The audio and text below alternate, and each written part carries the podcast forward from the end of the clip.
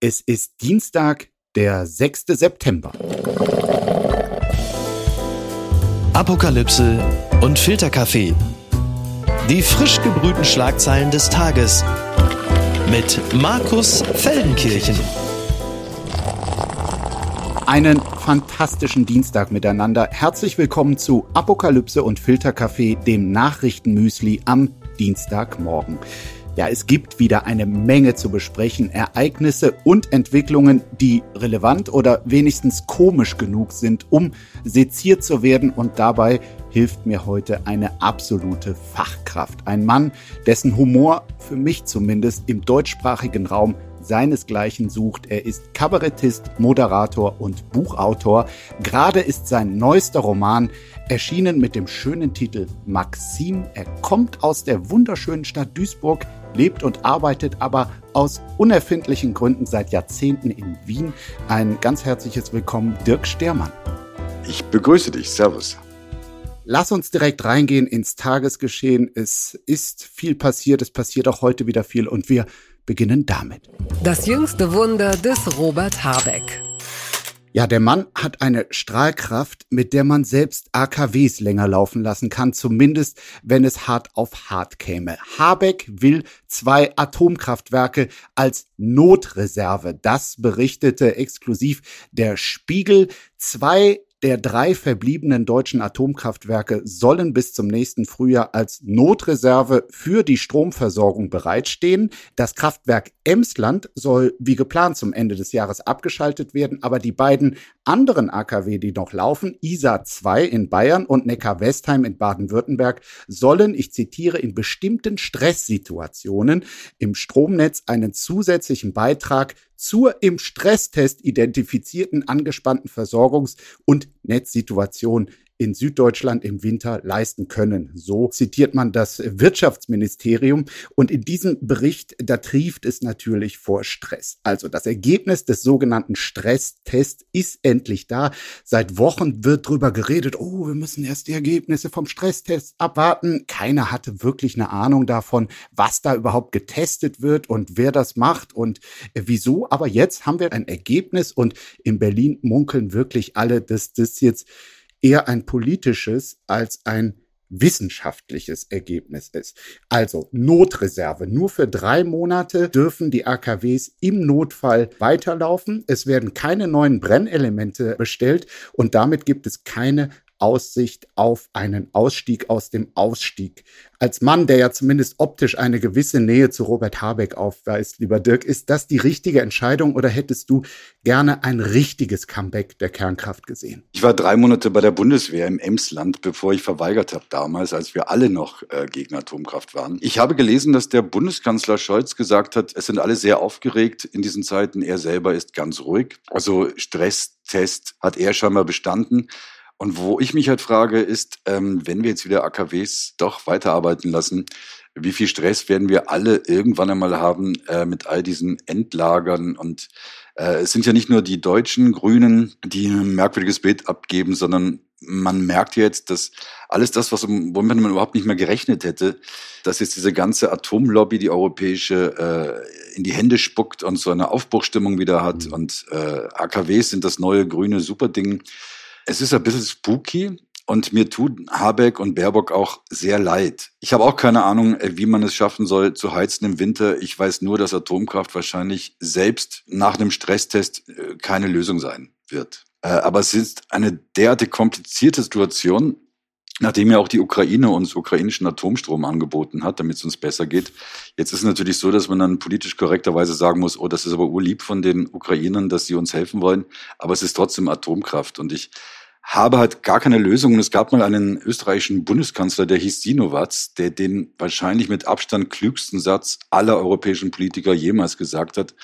Auf eine viel einfachere Frage hat er damals geantwortet, wissen Sie, es ist alles sehr kompliziert. Stimmt. Und dem kann ich nur zustimmen. Und ich möchte auch nicht Herr Habeck sein und Frau Baerbock und ich möchte eigentlich niemand sein, gerade aktuell der Entscheidungsträger ist. Morgen vielleicht schon der Skandal des Tages.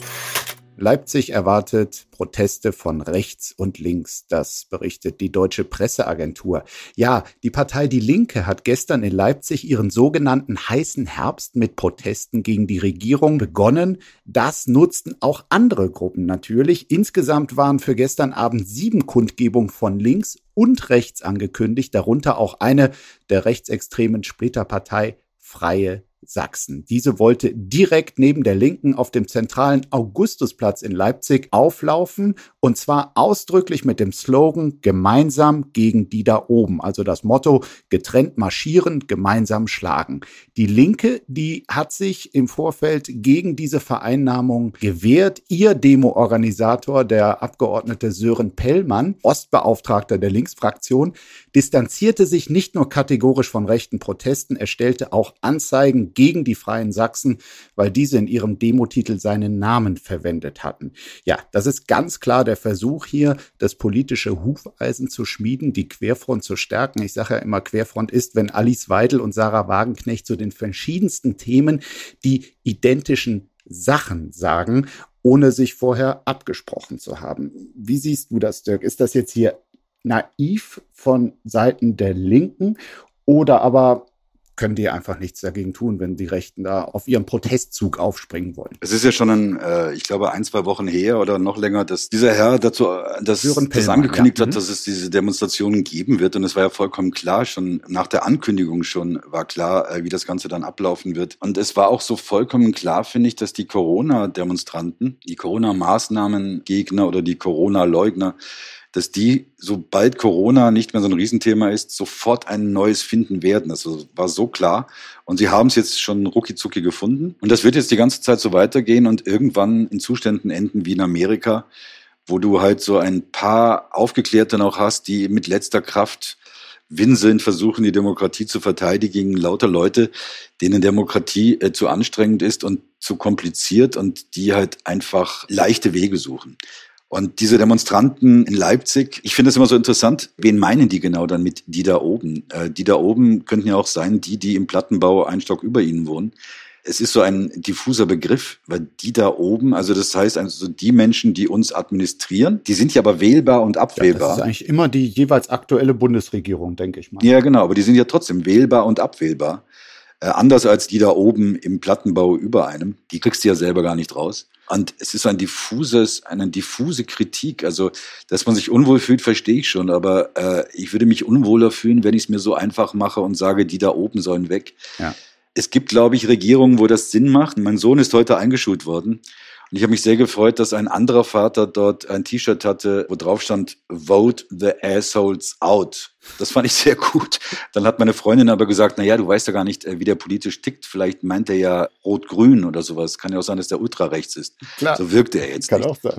Also ich jedenfalls würde als Linker der Aufruf zu dieser Demonstration mich nicht wundern über alles, über den ganzen äh, Müll, der da jetzt mitmarschiert. Andererseits, also ich bin da tatsächlich ein bisschen hin und her gerissen. Also wenn die Linke in einer solchen Situation nicht alles dafür tut, dass die Regierung alles im Fokus haben muss, um quasi soziale Ungerechtigkeit so gut es geht zu verhindern, dann hätte sie ja auch ihren Job verfehlt. Andererseits ist es natürlich richtig, also die Rhetorik, die man benutzt, die ist entweder für rechte Gruppierungen anschlussfähiger oder weniger anschlussfähig. Darauf hat man natürlich einen gewissen Einfluss. Und was dann natürlich auch noch hinzukommt, quasi gerade die Linke missbraucht hier den historischen Begriff der Montagsdemo für ein zeitgemäßes Anliegen, was aber wirklich diametral entgegen dem ist, wofür es die Montagsdemos eigentlich mal gab, als das Volk in der DDR gegen die Vorgängerpartei der Linken quasi auf die Straße gegangen ist. Damals hat den die Montagsdemo nicht geschmeckt und heute äh, benutzen sie selber diesen Namen. Genau so ist es und äh, es wäre so, als würde man jetzt im Namen von Mahatma Gandhi einen Aufmarsch von Hooligans äh, veranstalten und sagen, ja, wir sind in der Tradition von Mahatma Gandhi und äh, verprügeln aber jetzt alle, die anders aussehen als wir. Es ist vollkommen grotesk und dass Dummheit ein beliebter Volkssport ist, weiß man ja. Und ich finde in dem Fall jetzt auch ist so offensichtlich, dass die Linke, die ja quasi um ihre Existenz bangen muss, jetzt irgendwie versucht, auf Züge aufzuspringen, die aber längst schon von rechten Lokomotivführern gefahren werden. Entzauberte Scheinriesen. Zu wenige wollen für Putin kämpfen, das berichtet die FAZ. Russland braucht immer mehr Soldaten. Die Not ist so groß, dass offenbar sogar Sträflinge an die Front in der Ukraine kommen, bevorzugt Mörder, wie es heißt. In dem Artikel äh, steht, bei einem werktäglichen Ausflug zum zuständigen Wehrersatzamt im West-Moskauer Stadtteil Kunzewo finden sich keine Schlangen von Rekruten, nicht einmal einzelne Interessenten. Putin hat erst vor kurzem einen Erlass unterschrieben, der die Zahl der Soldaten seiner Streitkräfte um 137.000 erhöhen soll. Aber offenbar möchte kaum noch jemand mitmachen. Und die Frage ist, ist das vielleicht die Hoffnung für die Ukraine, dass Putin einfach die Soldaten ausgehen, dass es auch in Russland eine natürlich aus Sicht der Soldaten total berechtigte Kriegsmüdigkeit gibt? Ich meine, äh, alles andere würde mich maßlos irritieren. Äh, ich finde da schon die Fragestellung fast komisch. Wer will noch für Putin in den Krieg? Äh, wer will überhaupt für Putin in einen Krieg ziehen? Mich würde das jetzt, wenn ich jetzt ein, ein Russe wäre, ich sage mal, ich wäre ein russischer Kleinkünstler und jetzt wäre dieser Krieg, ich würde nie auf die Idee kommen, für Wladimir Putin in einen Krieg zu ziehen. Naja, das machen ja offenbar sehr viele Kleinkünstler als Journalisten verkleidet, äh, als Teil der russischen Propaganda. Aber äh, die wenigsten Kleinkünstler sind dann an der Front und, und äh, schießen auf andere Kleinkünstler aus der Ukraine. Das ist vielleicht eine der wenigen Dinge, die man der Kleinkunst zugutehalten kann, dass sie ganz selten zu Kriegen führt. Und in Kriegen, in Kriegen Kriege führt. Es ist so bizarr, dass niemand offensichtlich oder zu wenige Leute äh, sich die gleichen Fragen stellen wie wir. Ich denke mir jetzt, es war, der ganze Sommer war so heiß und ich habe mir dann immer vorgestellt, okay, jetzt stelle ich mir vor, ich bin in diesem Krieg, es ist total heiß, ich habe ständig Angst, versuche ständig anderen Angst zu machen, habe diese schweren Uniformen, äh, kriege nichts, nicht genug zu essen, nicht genug zu trinken, schlafe immer in diesen vollkommen zerstörten Häusern was ist das für ein Lebensentwurf? Auch mit welchem Ziel? Weil selbst wenn die Ukrainer dann dieses Dorf irgendwann verlassen oder das Land, dann ist alles kaputt. Was will man denn mit diesem Land dann eigentlich machen, außer dass man ein Land hat? Die Idee Krieg ist mir fremd und es hat noch niemanden geben können, der mir erklären hätte können, was daran klug ist. An einem Verteidigungskrieg eventuell noch, dass man sagt, okay, da ist ein irgendein Arschgesicht, das will jetzt äh, in mein Haus rein und das will ich aber nicht, also versuche ich den rauszuwerfen wieder. Aber umgekehrt jetzt äh, fremde Häuser zu besetzen und fremde Länder zu besetzen, es hat so was wahnsinnig Kleingeistiges und Dümmliches. Ich denke mir, wir sind eigentlich alle ganz gut damit gefahren, zu erkennen in Europa, dass äh, es angenehmer ist, ohne Grenzen zu leben und man kann mit herrlich mit Russen eine Nacht durchtrinken und mit Spaniern und mit Ukrainerinnen und mit Engländerinnen und Österreicherinnen und Österreichern deutlich besser, viel sinnvoller am nächsten Tag nur mit Kater aufwachen und nicht mit einem Bauchschuss. Diese Hoffnung auf Kriegsmüdigkeit auf russischer Seite, die gibt es natürlich umgekehrt in Russland auch, dass westliche Gesellschaften wie zum Beispiel Beispiel die Österreichs oder die in Deutschland äh, auch mit der Zeit kriegsmüde werden, dass der Fokus verloren geht, dass vielleicht auch die Bereitschaft, äh, die Ukraine mit Waffen weiter zu unterstützen, je länger dieser Krieg dauert, dass diese Bereitschaft abnimmt. Wie erlebst du das in Österreich? Äh, Gibt es da auch Anzeichen für, für besagte Kriegsmüdigkeit? Naja, es gibt die äh, von, von Russland äh, bezahlten oder russische Propaganda hörenden, äh, meistens rechten Politiker bei uns auch, die sagen, ja, jetzt ist aber auch mal gut, das hat ja gar nichts gebracht, hat man ja gesehen, die Sanktionen. Natürlich gibt es das äh, bei uns auch. Ich glaube wiederum, äh, wenn man sich Wladimir Putin so anschaut, ausgehend von den ersten Bildern ähm, schon noch vor dem Krieg, als er noch mit Diplomaten an diesem wahnsinnig langen Tisch saß, der wahrscheinlich so lang war, damit die anderen nicht merken, dass er nach Krankheit und Tod riecht. Weil ich habe das Gefühl, dass Wladimir Putin aufgedunsen ist wie eine Wasserleiche die man rausgefischt hat. Eine harte Ferndiagnose. Und irgendwie künstlich versucht am Leben zu halten. Ich befürchte ja, ähm, dass das so ein bisschen Wunschdenken ist, weil wenn ich ihn zuletzt gesehen habe, habe ich jetzt nicht die Riesenunterschiede. Gut, ich bin jetzt auch kein Hautspezialist, aber ich finde, dass er für einen Mann in seinem Alter eigentlich gar nicht so unfit aussah, muss ich ehrlich sagen. Meine Freundin ist Psychoanalytikerin ich wünschte, er würde sich mal ernsthaft, sagen wir mal, drei, vier Mal die Woche äh, auf ihre Couch legen. Er würde gut zahlen wahrscheinlich. Das wäre der Vorteil. Geld hätte er ja. Ihm könnte das auch nicht schaden. Weil ich glaube, es ist möglich, dass man Menschen, die Kriege führt, äh, irgendwann mal erklärt, dass das eigentlich kein sehr nachhaltiger Weg ist. Das ist eigentlich der beste Vermittlungsversuchsvorschlag, von dem ich in letzter Zeit gehört habe. Wladimir Putin auf die Couch von der Freundin von Dirk Stehrmann und alles wird gut. Ja, In Wien. In Wien. Also noch dazu. Was will er mehr? Wo wir bei dem Thema sind, was ist eigentlich aus den Vermittlungsversuchen des österreichischen Bundeskanzlers geworden? Da hat man leider nichts mehr von gehört. Ja, äh, es ist ein bisschen verpufft. Kann man so sagen. Aber er ist berühmt für seinen festen Händedruck. Also er hat dann zumindest äh, Wladimir Putin kurz äh, versucht, die Hand zu brechen so wie er es bei Klitschko auch versucht und nicht geschafft hat natürlich. Aber äh, Nehammer hat andere Sorgen als die Weltpolitik. Die ÖVP äh, liegt da nieder. Er kann sich nicht um alles kümmern. Er muss jetzt erstmal zu Hause irgendwie schauen, äh, dass er die nächsten Monate übersteht. Das habe ich gern gehört beziehungsweise gelesen. Maxim, so heißt der neue Roman meines heutigen Gasts. Ein Buch voller absurder, urkomischer Momente und gleich aber, zugleich aber auch an vielen Stellen traurig, äh, melancholisch. Für alle, die es noch nicht gelesen haben, Dirk, die Hauptrolle in deinem Roman äh, spielt ein Kabarettist und Fernsehmoderator, der in Duisburg aufgewachsen ist, seit Jahrzehnten in Wien lebt und den Namen Dirk Stehrmann trägt. Wie kommt man als Autor auf so eine absolut verrückte Geschichte? Mein letzter Roman davor war ein historischer Roman, wo ich drei Jahre recherchiert habe und äh, sehr viel Arbeit investieren musste. Ja.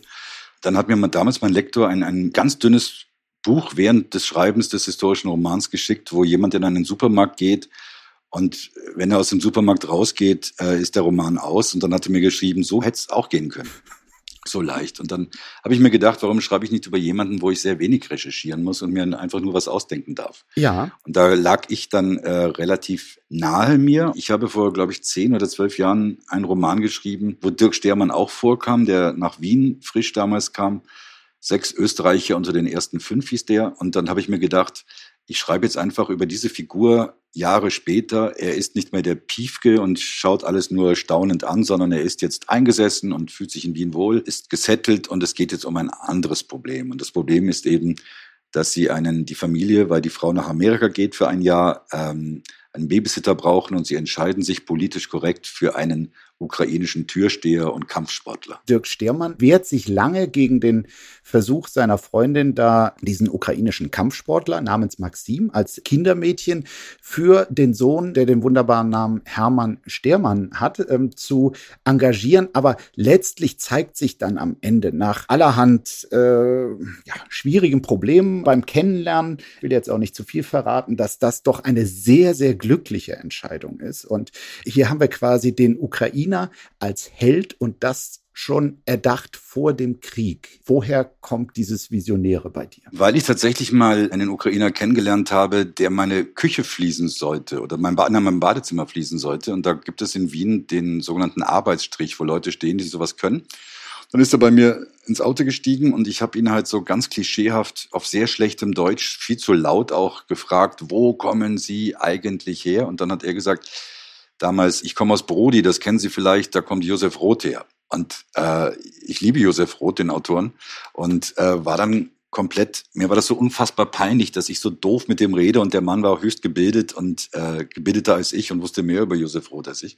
Da habe ich mir so gedacht, never ever again judge uh, a book by its cover. Und äh, diese Figur, diesen Ukrainer hatte ich immer im Kopf. Die Leichtigkeit und Heiterkeit dieses Romans hat mir gezeigt, ähm, äh, mach weiter so, nicht zu viel recherchieren wie bei dem Vorgängerroman. Genau so macht es Spaß. Dankeschön. Bitte empören Sie sich jetzt. FDP und Kinderärzte dringen auf Änderungen der Corona-Regeln, schreibt die Welt, natürlich die Welt. Kurz vor Verabschiedung des äh, Infektionsschutzgesetzes im Deutschen Bundestag in dieser Woche drängt die FDP auf zum Beispiel die Rücknahme der Maskenpflicht in Flugzeugen. Außerdem sollen die Hürden für eine Wiedereinführung der Maskenpflicht in Schulen ab der fünften Klasse höher gesetzt werden. Der aktuelle Entwurf für das Infektionsschutzgesetz sieht eine grundsätzliche FFP FFP2-Maskenpflicht in Fernzügen und Flugzeugen ab dem 1. Oktober bis zum April des nächsten Jahres vor. Was hältst du davon, Dirk? Maskenpflicht in Flugzeugen und all den anderen Orten. Ich bin ja glücklicher Wien-Bewohner und äh, Wien war immer in Österreich das mit Abstand strengste Bundesland. Und wir sind aber auch mit Abstand am besten durch die ganze Krise gekommen. Das heißt, ich werde immer das sagen und fordern, was der Wiener Gesundheitsstadtrat äh, fordert und der Wiener Bürgermeister. Und wir sind auch jetzt in Wien strenger und sagen, das ist jetzt so diese absurde Situation, dass man äh, in diesem kleinen Land in Niederösterreich ohne Maske im Zug sitzen kann. Sobald man auf Wiener Stadtgebiet kommt, müssen alle Menschen die Maske aufsetzen. Wird Wien, wird der Wiener Bürgermeister in Wahrheit von Karl Lauterbach beraten? ja, ja, Lauterbach und der Wiener Bürgermeister sind sich da, glaube ich, relativ einig. Äh, nur, dass der Wiener Bürgermeister das irgendwie komplett immer durchgezogen hat. Also da wird äh, relativ wenig diskutiert. Er sagt, ich habe mir alles angehört und das scheint mir das Klügste zu sein, so machen wir das. Und ähm, lässt dann plakatieren, der Wiener Weg stimmt. Und weil ich Optimist bin, will ich auch, dass, dass das richtig ist. Und ich finde es auch tatsächlich äh, nicht sehr schlimm, im Flugzeug eine Maske aufzusetzen. Ich war gestern oder vorgestern in Berlin und war einer der wenigen, die im Flughafengelände auch eine Maske getragen hat. Das war so mein wie mein Wiener Wappen, das ich vor mir hergetragen habe. Ich war sehr stolz, die Maske zu tragen und mit äh, der Maske in die Austrian Airlines Maschine zu steigen und mit Maske in Wien landen.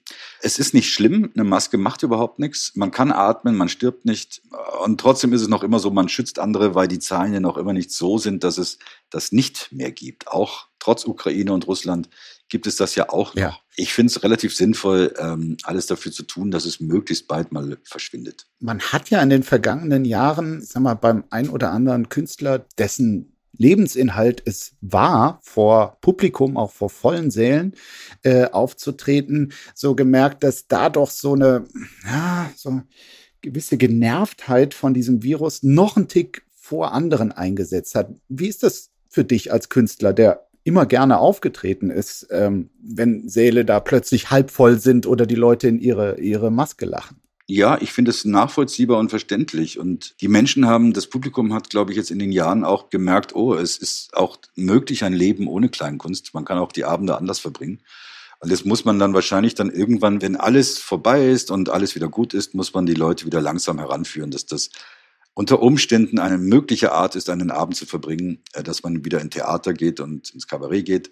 Das finde ich aber alles nachvollziehbar und undramatisch. Also wenn man das Glück hat, äh, dass man jetzt nicht finanziell davon abhängig ist. Äh, da gibt es natürlich viele Kollegen, das ist, die machen nur das und für die ist das natürlich ein bisschen blöd aber nachvollziehbar. Du hast ja mitbekommen, dass die Stimmung in Deutschland jetzt auch, also sagen wir, immer äh, gereizter und man immer genervter auf äh, Bundesgesundheitsminister Karl Lauterbach angesprochen wird. Ich nehme aber aus unserer kleinen Unterredung jetzt mit, dass es doch noch Hoffnung für Lauterbach gibt. Sollte er hier irgendwann gar nicht mehr gemocht werden, dann ist eine Zweitkarriere als äh, Wiener Bürgermeister durchaus denkbar. Nein, weil er hat keine Chance in einer Wahl gegen den Wiener Bürgermeister, weil die Wiener Bürgermeister historisch immer einen wahnsinnigen Rückhalt in der Bevölkerung hatten. Da wird so ein sehr deutsch klingender Mann aus Deutschland keine Chance haben. Außerdem ist, musst du als Wiener Bürgermeister ständig Alkohol trinken. Das schafft Lauterbach nicht. das stimmt, das wäre absolut. Der ist ja nicht mal Salz, soweit ich weiß. Nicht, kein Salz. Also ich kann mir Lauterbach nicht an einem Würstelstand vorstellen und eine Käsekreiner essen. Oh Gott, da würde er schon vom Anblick tot umkippen. Genau. Alte weiße Männer. Liz Truss wird Vorsitzende der Konservativen in Großbritannien und damit neue Premierministerin. Das berichtet unter anderem der Deutschlandfunk. Ja, heute wird die 47-jährige Truss von Königin Elizabeth II. zur Premierministerin ernannt. Sie muss dafür extra nach Schottland reisen, wo sich die Queen gerade aufhält. Sie lässt da also antanzen. Und das bedeutet auch, der alte blonde Mann ist endgültig Geschichte, zumindest als Premierminister, gerade als Komiker. Dirk, wie bitter ist das bitte, dass Boris Johnson jetzt nicht länger in Amt und Unwürden ist. Ach, ich ähm, freue mich für ihn, dass er ins Privatleben entlassen wird, wo man ja auch ganz viel Blödsinn machen kann. Ich denke mal, dass, dass er auch weiterhin auf sich aufmerksam machen wird. Was diese neue Frau betrifft, sie ist ja ein großer Fan von Maggie Thatcher und wir alle wissen ja, dass Maggie Thatcher der Grund ist, äh, warum alles seit ihr den Bach runtergegangen ist. Mhm in Europa. Ja, tolle Aussichten. Ja, das sind tolle Aussichten, macht mir äh, wenig Hoffnung, aber äh, ich habe schon mit dem Brexit jede Hoffnung aufgegeben, dass äh, England noch ein Leuchtturm der Zukunft werden wird. Ja, also Liz Truss hat offenbar, so berichten es viele Medien, als Siebenjährige bei einer Wahlsimulation in ihrer Schule die Rolle der damaligen Premierministerin Margaret Thatcher angenommen und bekam damals dann keine einzige Stimme. Ähm, das war gestern äh, anders. Und wenn das stimmt, dass Maggie Thatcher ihr Vorbild ist, dann bedeutet das einerseits schlechte Aussichten für die Falklandinseln und eine Rückkehr zum Manchester-Kapitalismus. Also nicht im Sinne der Geldverprasser von Manchester City und Manchester United, sondern zum rauesten, kältesten Wirtschaftssystem aller Zeiten, in dem Gewerkschaften entmachtet und Arbeiter und Angestellte entrechtet wurden. Ja. Dafür stand jedenfalls Maggie Thatcher und sich darauf zu berufen als Vorbild hm, ist natürlich eine Ansage. Also ich, ich warte auch darauf, dass die ersten AfD-Politiker sich auf Bismarck wieder berufen. Nein, das ist natürlich vollkommener Blödsinn. Und sie hat ja auch in einem Interview, das äh, bekannt geworden ist, äh, vor zwei Wochen oder sowas, hat sie ja wohl darüber geredet, wie dumm die englischen Arbeiter seien, dass sie viel dümmer seien als ihre asiatischen Kollegen und ihre äh, kontinentaleuropäischen Kollegen. Da freue ich mich schon äh, auf die Wahlergebnisse in Arbeitervierteln für die neue Maggie Thatcher. Da kommen wir jetzt noch zu dem hier. Söder ist.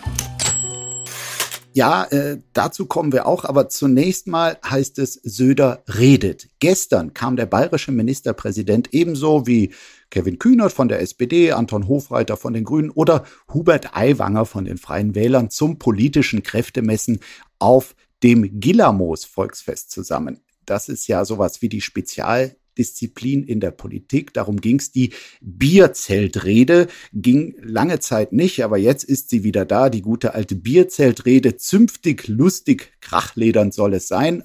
Was bei Markus Söder dazu führte, dass er Gesundheitsminister Lauterbach und Bundesjustizminister Marco Buschmann als, und jetzt halt dich bitte fest, Dirk, nicht so laut lachen, Ernie und Bert der Bundesregierung bezeichnete, so in Anspielung. Und äh, über Anton Hofreiter sagte er, früher erster Ostermarschierer, heute wirkt er wie der Vertreter einer funktionierenden bayerischen Rüstungsfirma. Und warte, es wird noch besser. Ich glaube dem Hofreiter erst, dass er zur Bundeswehr steht, wenn er sich endlich einen solchen Haarschnitt verpassen lässt.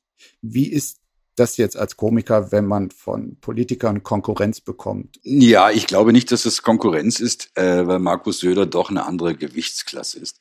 Und ich habe historisch betrachtet immer schon zu bayerischen Ministerpräsidenten, sagen wir mal, eine, ein gewisses Distanzverhältnis. Freue mich aber jetzt wahnsinnig, dass die äh, Bayern, die ja doch sehr arrogant sind, was ihr Hightech-Land betrifft, jetzt ein bisschen Schiss haben, dass die armen norddeutschen Bundesländer, äh, was Windkraft und eine mögliche andere Art der Gasgewinnung betrifft, äh, den Bayern davonziehen. Und das finde ich dann immer ganz gut, wenn die Bayern von ihrem ähm, merkwürdigen hohen Freistaat Rost dann ein bisschen runterkommen müssen. Ja.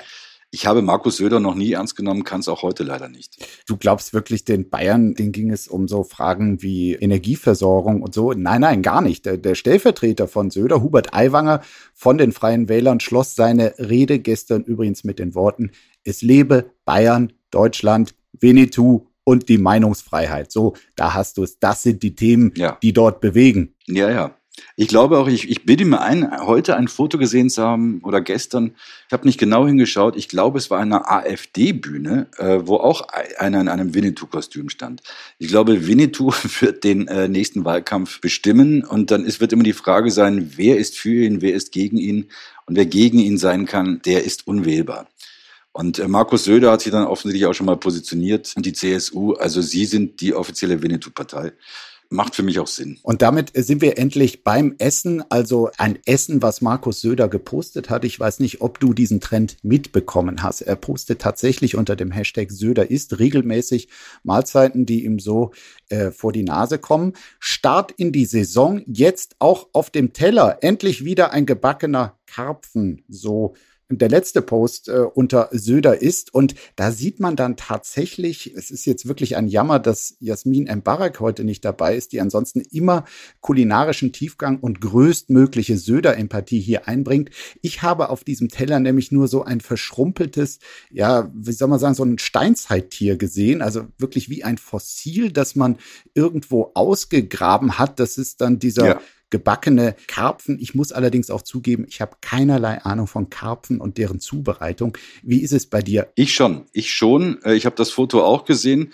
und ich gebe dir recht. Söder hat aber nicht dazu geschrieben, wann dieser Karpfen gebacken worden ist. 300 Jahren. Ähm, das heißt, äh, ich kann mir auch vorstellen, dass er den äh, aus irgendeinem inzwischen halb ausgetrockneten bayerischen See dass man den dort gefunden hat, weil er im 17. Jahrhundert dort gebacken hineingeworfen wurde. Ja. Er sah für mich auch eher aus wie einer dieser Hungersteine, die man jetzt immer findet in den ausgetrockneten Flussbetten. Also appetitlich wirkt es nicht, aber das tut Söder selbst ja auch nicht. Bist du denn Angler oder hast du vertiefte äh, Karpfenerfahrung im Karpfenland Österreich, wie man ja sagt? Ich war mal auf dem Cover eines äh, Buches über Teichfische. Ah. In Österreich, weil eine Freundin so, so Teiche hat. Und dann habe hab ich ganz viele Anfragen bekommen, ob ich ein Restaurant eröffnen möchte, eine Anglerzeitung gründen. Alles das muss ich dann verneinen, weil ich null Ahnung von äh, Fischen habe, aber ich esse sehr gerne Fische, bis auf den auf dem Foto von Markus Söder. Ich lasse mich ja durchaus von Markus Söder äh, inspirieren, habe jetzt so einen kleinen Vorbereitung, einen kleinen Crashtest in Karpfologie gemacht und habe erfahren, dass sich bei Karpfen das Schröpfen empfiehlt, um die Gräten beim Essen nicht zu spüren. Dazu werden genau. ganze Fische beidseitig von Kopf bis zum Schwanz, so tiefe Einschnitte im Abstand von drei bis vier Millimetern in das Filet gemacht und äh, dann Zitronensaft dazu, kurzen Gräten weich machen und dann ist das wohl nicht mehr spürbar und essbar. Ja, das stimmt, würde mich aber nicht darauf verlassen. Also ich würde wie immer bei Fisch äh, die alte Regel meiner Großmutter befolgen, nie Fisch und Kartoffeln gleichzeitig im Mund weil dann kann man sich, falls doch nach dem Schröpfen eine Grete da ist, zu Tode ersticken. Also immer nur Fisch, ein bisschen kauen und danach dann die äh, Kartoffeln oder was auch immer. Woanders ist es auch beschissen. Tanktourismus, über den schreibt T-Online, nach Auslaufen des Tankrabatts kommt nun auch der Tanktourismus in Österreich wieder in Fahrt. T-Online schreibt, denn in den vergangenen drei Monaten, da kam der Tanktourismus in Österreich plötzlich zur Ruhe. Aber jetzt, im Herbst, treibt er wohl wieder bunte Blüten. 1,78 Euro kostet etwa der Liter Super bei Josef Bellinger, der eine unabhängige Tankstelle in Schwendt in Tirol rund zehn Minuten vom bayerischen Grenzort Reit im Winkel entfernt besitzt. Fürs Wochenende erwarten wir einen Ansturm, sagt Bellinger T-Online. Tja, Ansturm aus Deutschland. Äh, freut das ganz Österreich, lieber Dirk? Ja, ganz Österreich wäre jetzt übertrieben formuliert. Also mich freut es äh, nicht, kann aber empfehlen sehr, wenn man so bei Geiz ist geil Mitglied ist, durch Österreich fahren, wahnsinnig viel tanken, weiter nach Schopron, nach Ungarn, weil dort die Zahnärzte immer noch sehr, sehr günstig sind. Das heißt, mit vollem Tank zum Zahnarzt nach Ungarn und dann äh, zurück und den äh, vollkommen ausgetrockneten Karpfen von Markus Söder futtern. Das ist ein äh, super Tipp, den nehmen hier sicherlich alle mit. Ähm, sag uns doch zum Abschluss noch als Wahlwiener aus Deutschland kommend, wie begegnest du Deutschen, die als Touristen oder Tankschnäppchenjäger in dein Österreich kommen? Ist dir das unangenehm oder sagst du, ach, Stück Heimat ist doch auch schön. Also das Gute ist, da ich ja in Wien lebe, Wien so weit im Osten ist, dass es für die Deutschen sich dann doch nicht rentiert, in Wien äh, nach Wien zum Tanken zu fahren. Aber ich habe heute, äh, habe ich zufällig im ersten Bezirk mitbekommen, wie eine deutsche Touristin bei einem Fiaker drin saß, was ja eh schon sauteuer ist. Also da kann man auch getrost äh, drei, viermal tanken dafür, für den Gegenwert. Auf jeden Fall, und es war ein Stau im ersten Bezirk, weil eine Ampel ausgefallen ist und die Fiaker konnten nicht mehr vor und zurück und dann ist sie ausgestiegen, wütend, schimpfend und dann hat sie bezahlt und dann hat der Fiaker zu ihr gesagt, der, äh, der, der Fahrer, äh, ich habe leider keine fünf Euro klein. Und dann hat sie laut geschimpft und dann hat er den hinter ihm stehenden Fiaker-Fahrer gefragt, hast du vielleicht fünf Euro? Und dann hatte der fünf Euro und die deutsche Touristin hat dem zweiten Fiaker-Fahrer wütend, wutschnaubend die fünf Euro grußlos aus der Hand gerissen und laut schimpfend ist sie von dann marschiert. Okay. Da habe ich mir äh, gedacht, ich finde, dass man auch als Touristin und als Tourist eine gewisse Verantwortung hat. Das sei allen hinter die Ohren geschrieben. Lieber Dirk, wir sind am Ende unseres äh, heutigen Gesprächs. Ich bedanke mich wirklich sehr für deine Zeit, für die Offenheit, nicht sehr. nur, die du in deinem Buch, Maxim, deinem neuen Roman, äh, den Leserinnen und Lesern äh, präsentierst, sondern auch in unserer Unterhaltung über Politik und was uns sonst noch alles aufregt. Dankeschön. Danke dir. Mach's gut. Tschüss. Du auch. Tschüss. Apokalypse und Filtercafé ist eine Studio Bummens Produktion mit freundlicher Unterstützung der Florida Entertainment. Redaktion Lena Fränking und Marie-Sophie Schiller. Executive Producer Tobias Baukage. Produktion Hanna Marahiel. Ton und Schnitt Lara Schneider. Stimme der Vernunft und unerreicht gute Sprecherin der Rubriken Bettina Rust.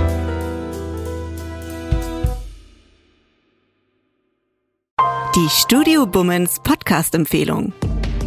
Hallo, ich bin Jan Müller. Seit 2019 mache ich meinen Podcast Reflektor. Es geht um Musik und um die Geschichten hinter der Musik. Ich selbst spiele bei Tokotronic. Ich weiß, was es bedeutet, Musik zu machen, in einer Band zu spielen, Alben aufzunehmen und auf Tour zu sein. Ich kenne alle Facetten, die sich mit diesem Beruf verbinden. Drama und Euphorie.